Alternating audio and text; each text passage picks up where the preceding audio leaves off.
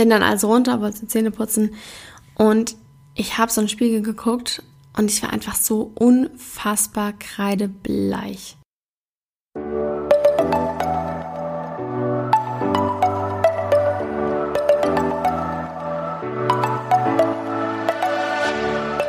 Moin und herzlich willkommen zu einer neuen Folge des Eat Pussy Not Animals Podcast, der Podcast, der dir den Einstieg in die vegane Ernährung erleichtern soll. Moin Zen Freunde und herzlich willkommen zu einer neuen Podcast Folge von mir. Wie immer aufgenommen um 1 Uhr nachts. Weil das Gute ist, für Podcast braucht man ja kein Licht. Deswegen kann man das immer schön abends oder nachts machen. Vor allem jetzt, wo es wieder so früh dunkel wird. Ich komme wirklich gar nicht drauf klar. Also ich liebe Herbst und so, ne? Aber diese Dunkelheit, es ist so verrückt. Vor allem, es geht so schnell. Du bist noch gewohnt, dass bis 23 Uhr hell ist draußen und du so, ich weiß nicht, durch die Straßen läufst und denkst so, ach, 17 Uhr. Und auf einmal ist es um 20 Uhr schon so stockduster, dass du eigentlich gar keinen Bock mehr hast, irgendwas zu machen. Also so geht es mir zumindest. Vielleicht seid ihr da anders, I don't know. Aber für Podcasts braucht man ja Gott sei Dank kein Licht. Deswegen kann ich das immer noch schön spät abends machen. Und ich dachte mir, wir machen heute mal weiter mit dem Nährstofflexikon. Und heute soll es um Eisen gehen. Mega wichtiger Nährstoff für den Körper. Ich habe da auch eine kleine Geschichte aus meiner Vergangenheit. Ich hatte nämlich tatsächlich einmal einen Eisenmangelanfall, kann man das so sagen? Ich weiß nicht. Auf jeden Fall war es irgendwann in meiner Schulzeit, ich glaube, ich war so, I don't know, in der 10. Klasse vielleicht. Damals war ich Vegetarierin und ich wollte irgendwie so morgens aufstehen, ganz normal mich fertig machen. Bin dann also runter, wollte Zähne putzen und ich habe so einen Spiegel geguckt und ich war einfach so unfassbar kreidebleich. Es war richtiger Schock, weil ich bin so ein Mensch schon immer gewesen. Ich bin sehr, sehr selten krank. Hatte nie Kreislaufbeschwerden oder Übelkeit oder irgendwas, so wie andere meiner Freunde, die dann irgendwie auch so nicht Auto fahren konnten lange oder sowas. Ich habe da mal überhaupt gar kein Problem mit gehabt. Deswegen war es richtiger Schock in dem Moment. Und ich war so, oh mein Gott, was geht gerade ab? Was ist mit meinem Körper? Oh mein Gott, Hilfe. Und dann, ähm, ja, ist mir auch ein bisschen schwarz vor Augen geworden. Ich habe mich da erstmal kurz hingesetzt. Dann meinte mein Dad halt so, ja, nee, du bleibst heute zu Hause, wir gehen zum Arzt so. Und da habe ich da so eine Infusion bekommen, Zeugs, I don't know. Und der hat mir dann halt Blut abgenommen. So, und ich weiß noch, dass sie dann festgestellt hatten, dass ich einen Eisenmangel habe. Und ich war so, hm, ist ja doof. Liegt bestimmt daran, dass ich kein Fleisch esse. Hatte dann sogar überlegt, ob ich äh, wieder anfange, Fleisch zu essen. So, I don't know, was da in meinem Kopf vorging. Äh, aber habe ich dann schlussendlich natürlich nicht gemacht. Ich habe dann, glaube ich, irgendwie einen Saft getrunken, der mit Eisen angereichert war. Auf jeden Fall, inzwischen gehe ich mal davon aus, dass es auf jeden Fall daran lag, dass ich jeden Tag Brot mit einem Käse gegessen habe, was nicht wirklich eisenhaltig ist. Kommen wir aber später auch nochmal drauf zu. Denn als ich angefangen habe, mich vegan zu ernähren und ja, diverse Lebensmittel neu entdeckt habe, verschiedenes Obst und Gemüse angefangen habe zu essen und einfach so ein bisschen mehr mit ja, verschiedene Nahrungsmittel experimentiert habe, war das dann auch weg. Also da hatte ich dann irgendwie keinen Eisenmangel mehr. Da hatte ich dann total gute Werte. Und ich war erst mal so, hä, wie kann das sein? Bis ich dann irgendwann drauf gekommen bin, dass es wahrscheinlich daran lag oder liegt, dass ich mich als Vegetarierin wirklich sehr einseitig ernährt habe. Ähm, ja, war aber auf jeden Fall irgendwie ganz witzig zu sehen, wie man sich dann eigentlich ja noch Mangelerscheinungs mäßiger laut Gesellschaft ernährt, nämlich vegan und dabei dann aber bessere Blutwerte hat. Also fand ich in dem Moment ganz witzig. Anyways, das ist meine Vorgeschichte zum Thema Eisen. Erstmal möchte ich heute darauf eingehen, war, wer überhaupt Eisenmangel hat, weil klar, so bei Veganern oder Vegetariern wird es natürlich direkt immer vermutet, so ja, Eisen ist in Fleisch drin, du hast bestimmt einen Eisenmangel und so weiter. Tatsächlich ist es aber ein weit verbreitetes Phänomen auf der Welt, besonders bei Frauen. Und in solchen Industrienationen wie Deutschland sind vor allem drei Personengruppen betroffen, nämlich Kleinkinder, schwangere Frauen und nicht schwangere Frauen im gebärfähigen Alter. Bei den nicht schwangeren Frauen zwischen 15 und 49 leidet sogar fast jede fünfte an einem Eisenmangel. Das ist halt richtig, richtig krass. Und bei schwangeren Frauen ist es sogar noch mehr. Also ihr seht, es ist nicht ein veganer Problem, sondern allgemein etwas, was in der Gesellschaft vorhanden ist und eben besonders bei Frauen liegt an der Menstruation. Nun ist Eisen ja, wie man an meiner Geschichte äh, schon hört, ein extrem, extrem wichtiger Stoff für den Körper. Wahrscheinlich kennt ihr Eisen als den Stoff, der ähm, ja fürs Atmen sozusagen verantwortlich ist, also für die Bindung von Sauerstoff an Hämoglobin in den roten Blutkörperchen. Dafür ist halt Eisen am bekanntesten. Und das ist auch der Grund, weshalb Ärzte für die Beurteilung des Eisenstatus unter anderem den Hämoglobinwert äh, be benutzen, heranziehen, nutzen. Ja. Darüber hinaus spielt Eisen auch bei der Immunabwehr und bei der Synthese von Hormonen eine Rolle. Und das Problem ist, dass, wenn man Eisenmangel hat, es sehr unspezifische Symptome gibt. Also man kann irgendwie alles sein. Bei mir war es halt zum Beispiel, dass ich dann fast umgekippt bin und komplett bleich war in meinem Gesicht, mir schwarz vor Augen wurde, aber es können halt auch andere Symptome ähm, bei dir auftauchen. Deswegen ist es eigentlich am sichersten, das bei einer Blutuntersuchung herauszufinden, was ich in meinem Fall dann ja auch getan habe.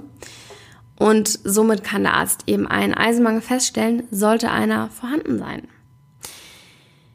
Zum Bedarf. Der liegt im Durchschnitt bei einem Milligramm für Männer und 1,4 Milligramm für Frauen täglich, in der Schwangerschaft und Stillzeit natürlich noch höher. Da aber unser Körper nur einen geringen Teil des Eisens aus der Nahrung aufnehmen kann, hat die Deutsche Gesellschaft für Ernährung noch andere Zufuhrempfehlungen, die auf jeden Fall deutlich höher liegen als das, was ich gerade genannt habe. Die sagen zum Beispiel, dass schon äh, nicht menstruierende Frauen, die nicht schwanger sind und nicht stillen, äh, dass die auf jeden Fall schon 10 Milligramm am Tag zu sich nehmen sollten. Schwangere und Stillende dann halt noch mehr. Also ihr seht, es ist äh, definitiv schon höher. Aber gibt ja viele verschiedene Möglichkeiten, diesen Bedarf zu decken. Tatsächlich ist es so, dass der Mensch das Eisen aus tierischen Produkten oder vor allem aus rotem Fleisch, besser aufnehmen kann als das aus pflanzlichen Lebensmitteln, weil in äh, Fleisch das sogenannte Hämeisen vorkommt und das für den Körper besser verfügbar ist. Dafür, um das zumindest so ein bisschen auszugleichen, enthalten allerdings viele Pflanzen mengenmäßig mehr Eisen als Fleisch, was ich auch voll krass fand. Ich habe mir dann mal angeguckt, Haferflocken die enthalten so viel Eisen und das wusste ich immer nicht, weil ich weiß nicht, ob es euch das früher auch mal gesagt wurde, aber mir war immer so dieser Spruch, Kind ist dein Spinat, da ist so viel Eisen drin, was ich dann irgendwann mal festgestellt habe, gar nicht so unbedingt der Fall ist. Ähm, ja, auf jeden Fall enthalten Pflanzen mengenmäßig mehr Eisen als Fleisch und dadurch ist auf jeden Fall diese geringere Bioverfügbarkeit schon ein bisschen ausgeglichen. Außerdem kann der Körper auch bei einer rein veganen Ernährung mit der Zeit sozusagen lernen, dass er das Nicht-Hämeisen, was eben in pflanzlichen Lebensmitteln drin ist, besser aufnehmen kann und die Eisenausscheidung über Schweiß und die Verdauung äh, reduziert wird. Was man auf jeden Fall machen kann, um ähm, ja, sein Eisen, Eisenzufuhr zu verbessern, ist, sich möglichst abwechslungsreich zu ernähren.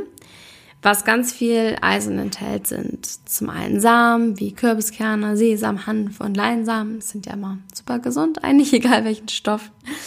Dann Nüsse, Pistazien, Mandeln, Haselnüsse, Getreide, wie ich eben schon gesagt habe, Haferflocken zum Beispiel, aber auch Hirse, Amaranth, Quinoa enthalten sehr viel Eisen.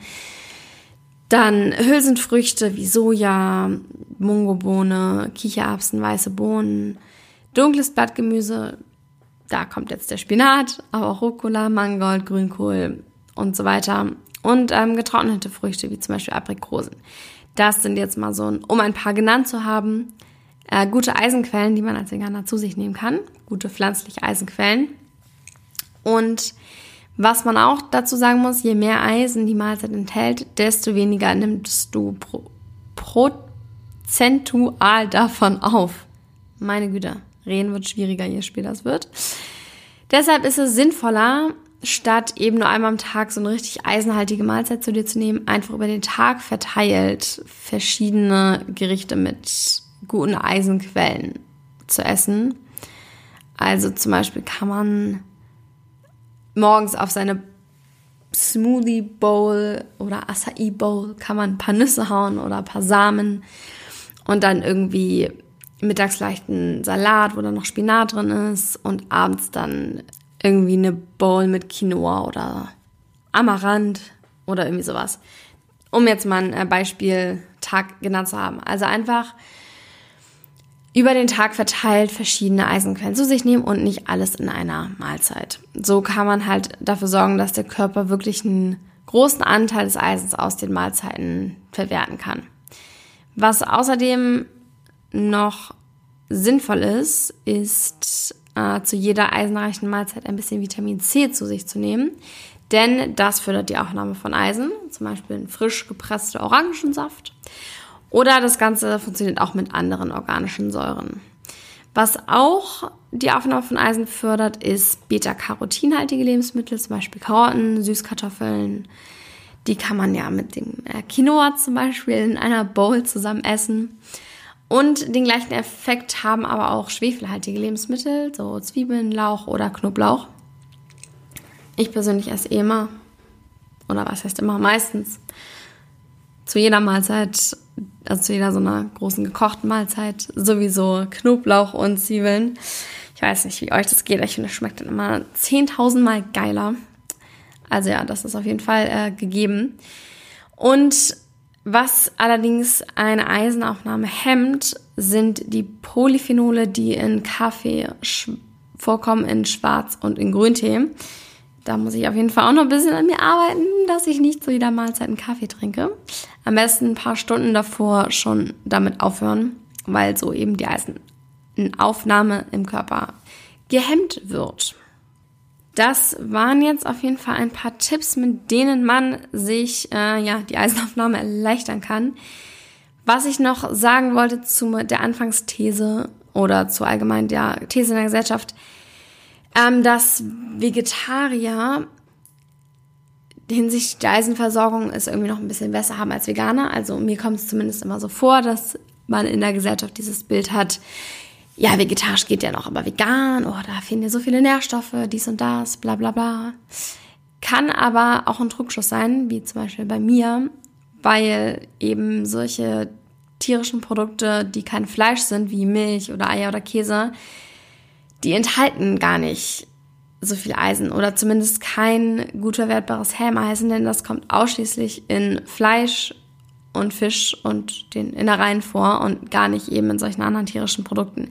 Deswegen haben es Veganer nicht unbedingt besser sozusagen mit der Eisenaufnahme, sondern müssten es halt auch auf jeden Fall aus Pflanzen beziehen und genug beziehen und ja, darauf achten, dass sie ähm, dafür sorgen.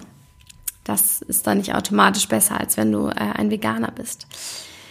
Und ich persönlich finde halt auch einfach eben auch aus der eigenen Erfahrung, dass man als Veganer sich ja mehr ausprobiert, mehr verschiedene Sachen ausprobiert, mehr verschiedenes Gemüse isst irgendwie und ein bisschen abwechslungsreicher lebt. Also so ging es mir. Kann ich natürlich jetzt nicht für alle sagen. Deswegen war es bei mir halt auch so, dass ich dann durch das Veganer-Dasein meinen Eisenmangel aufgehoben habe. Worüber ich sehr glücklich bin. Allerdings sollte ich demnächst auch mal wieder Blutwerte checken lassen, denn es ist schon eine Weile her. Und ich glaube, das ist auch super, super wichtig, dass man einfach ja hin und wieder mal guckt, ist mit meinem Blut noch alles äh, fantastisch oder beziehungsweise ist es in meinem Körper alles fantastisch oder habe ich irgendwelche Mangelerscheinungen? Das war's von mir mit dieser heutigen Podcast-Folge zum Thema Eisen. Meine Lieben, danke fürs Zuhören. Ich hoffe, die Tipps haben euch weitergeholfen. Schreibt mir gerne euer Feedback auf Instagram dazu, at kara-drummond- Sorry, wenn ich so heiser klinge. Ich glaube, ich klinge super heiser. Ähm, ich sollte jetzt auch mal demnächst schlafen gehen. Falls ihr das auch habt, wünsche ich euch eine gute Nacht. Falls nicht, dann einen äh, schönen Tag und wir hören uns beim nächsten Mal. Macht's gut. Ciao, ciao.